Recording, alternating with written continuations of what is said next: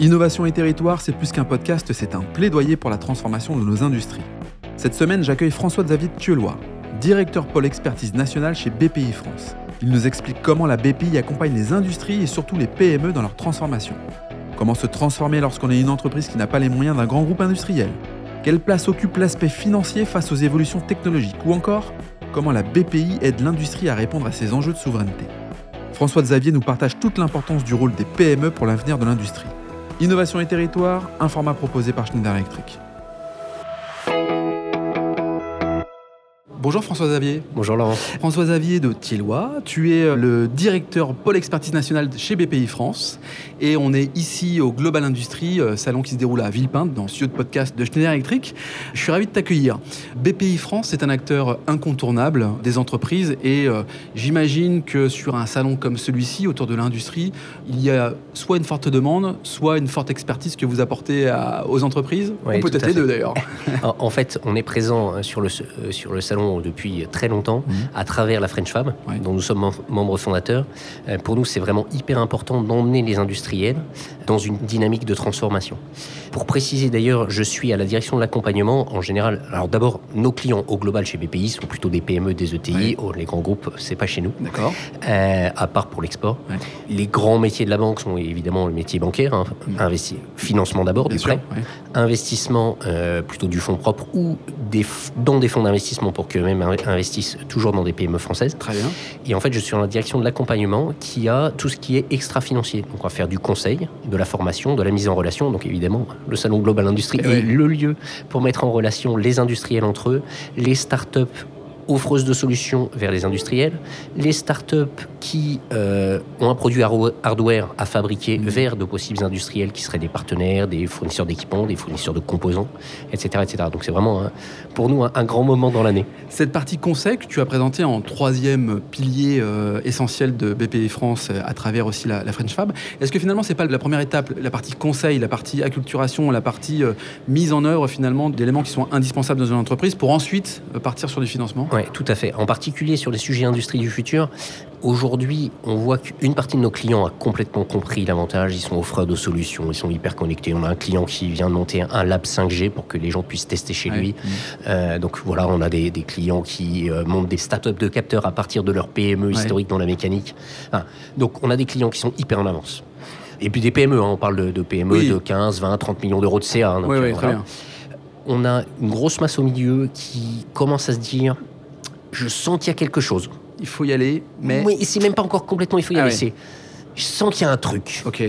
Ok. Mais je sais pas quoi, et encore moins pourquoi, et alors comment, on n'y est pas encore du tout. Et c'est le quoi, je sens qu'il y a un truc, c'est je perds des clients, je suis pas attractif au niveau de candidats qui viendraient intégrer mon entreprise. Enfin, comment il le détermine Alors l'aspect attractivité est rarement celui qui est mis en avant sur les sujets industrie du futur, et, on voit que nos clients les plus avancés ont vraiment cet avantage-là en termes de recrutement. quand je suis une PME industrielle dans des endroits paumés. Sur le papier, c'est pas très sexy. C'est pas méga sexy. Et quand on voit l'usine, on a un client alors qui euh, en nombre de salariés, c'est pas mal, c'est 150 personnes, casse automobile.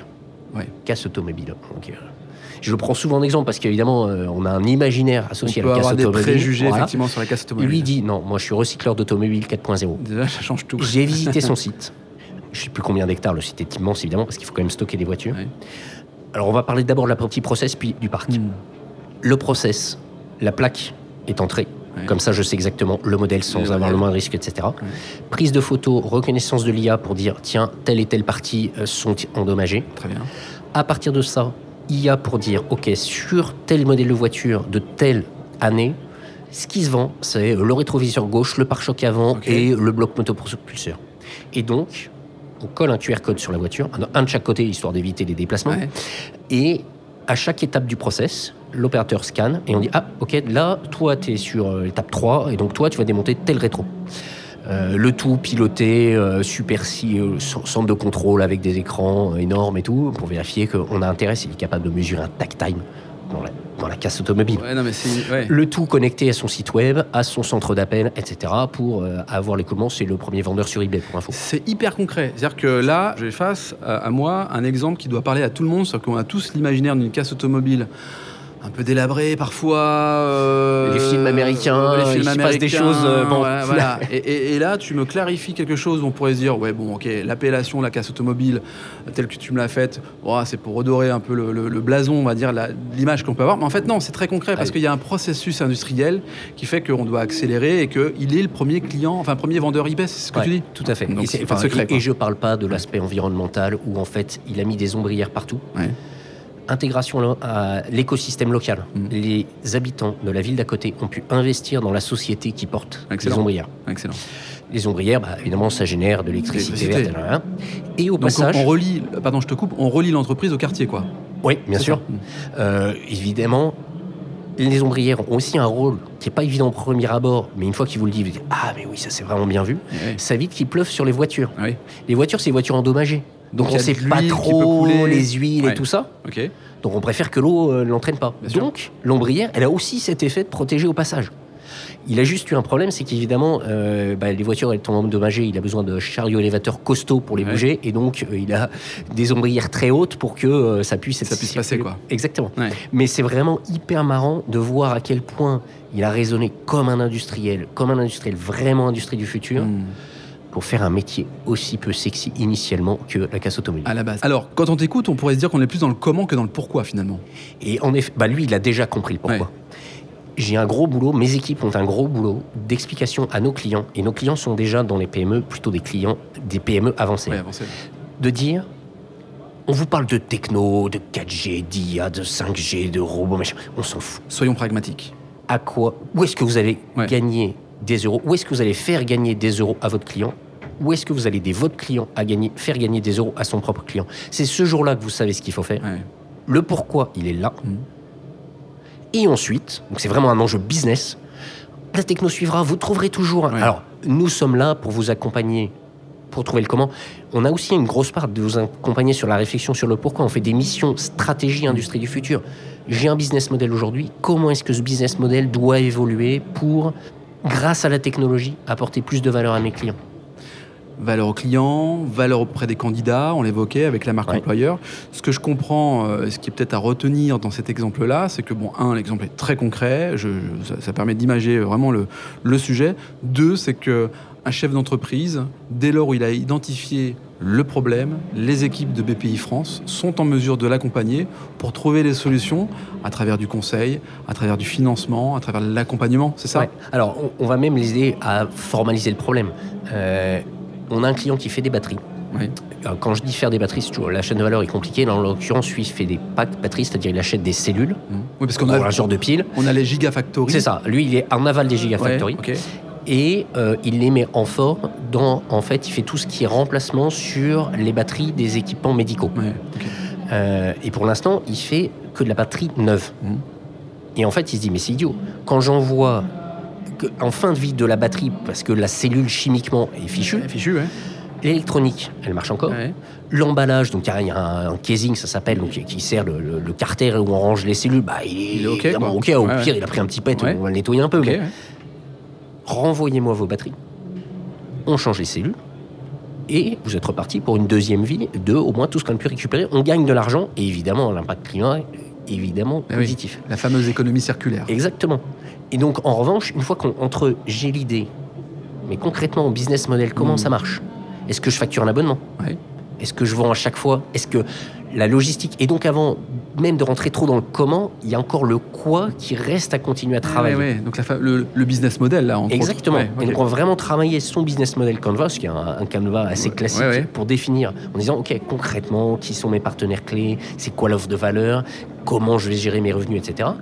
Ça sera une première mission de conseil. Ça, et à partir de, de cette mission de conseil-là, on dit, bon, bah maintenant, concrètement dans mon usine ou concrètement ma logistique, qu'est-ce que je vais faire? Et donc, on va l'aider, on va potentiellement lui trouver des partenaires.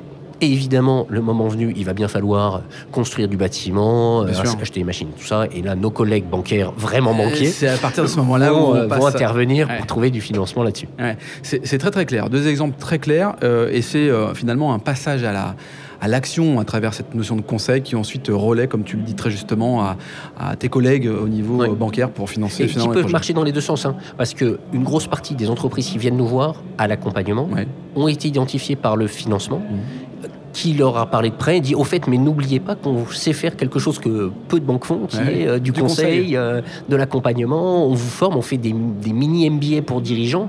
Euh, je ne connais pas, pas beaucoup d'autres banques qui Ouais, font ça. totalement. Mais vraiment, notre cœur de cible, c'est vraiment la PME. Ouais, très bien. Alors, je suis une PME, j'ai envie de me transformer.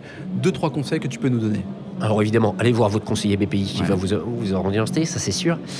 Ouvrez-vous l'esprit et venez à Global Industrie. Euh, Là, j'emmène des, même de l'interne BPI demain. une- Aujourd'hui, j'emmène une vingtaine de clients. Demain, j'emmène une vingtaine d'internes BPI, collaborateurs, de collaborateurs, pour qu'ils se Qui sensibilisent. sentent le. le- Exactement, qui sentent que, très sincèrement, j'ai fait un petit passage en conseil dans ma vie d'industriel. Ouais.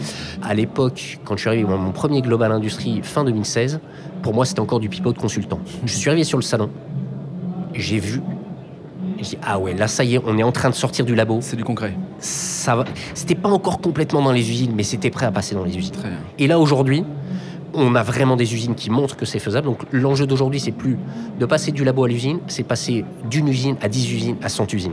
Que ce soit dans les grands groupes, un vrai problème de, de, de scale, Ouais, ouais. de déploiement, que ce soit vu de notre fenêtre, de convertir le maximum de PME, parce que c'est vraiment un enjeu climatique, économique, de souveraineté qui est critique. Bon, très global. bien. C'est très clair. Comment fait-on pour entrer en contact avec toi LinkedIn? Ouais, alors ça c'est une option évidemment. Euh, L'autre option, c'est peut être tout simplement en consultant sur le site web de BPI France, nous contacter. Vous avez euh, le contact euh, bancaire BPI France qui s'est orienté ensuite vers le, vers le conseil. Très bien.